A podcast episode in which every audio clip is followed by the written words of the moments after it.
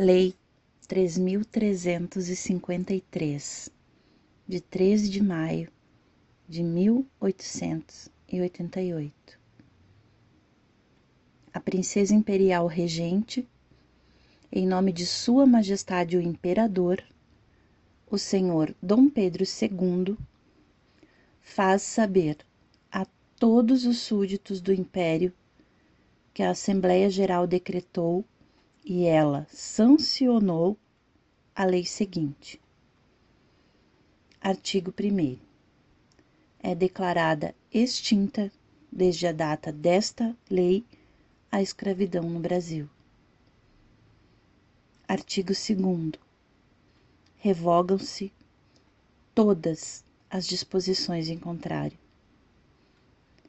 Manda, portanto, todas as autoridades a quem o conhecimento e execução da referida lei pertencer, que a cumpram e façam cumprir e guardar tão inteiramente como nela se contém.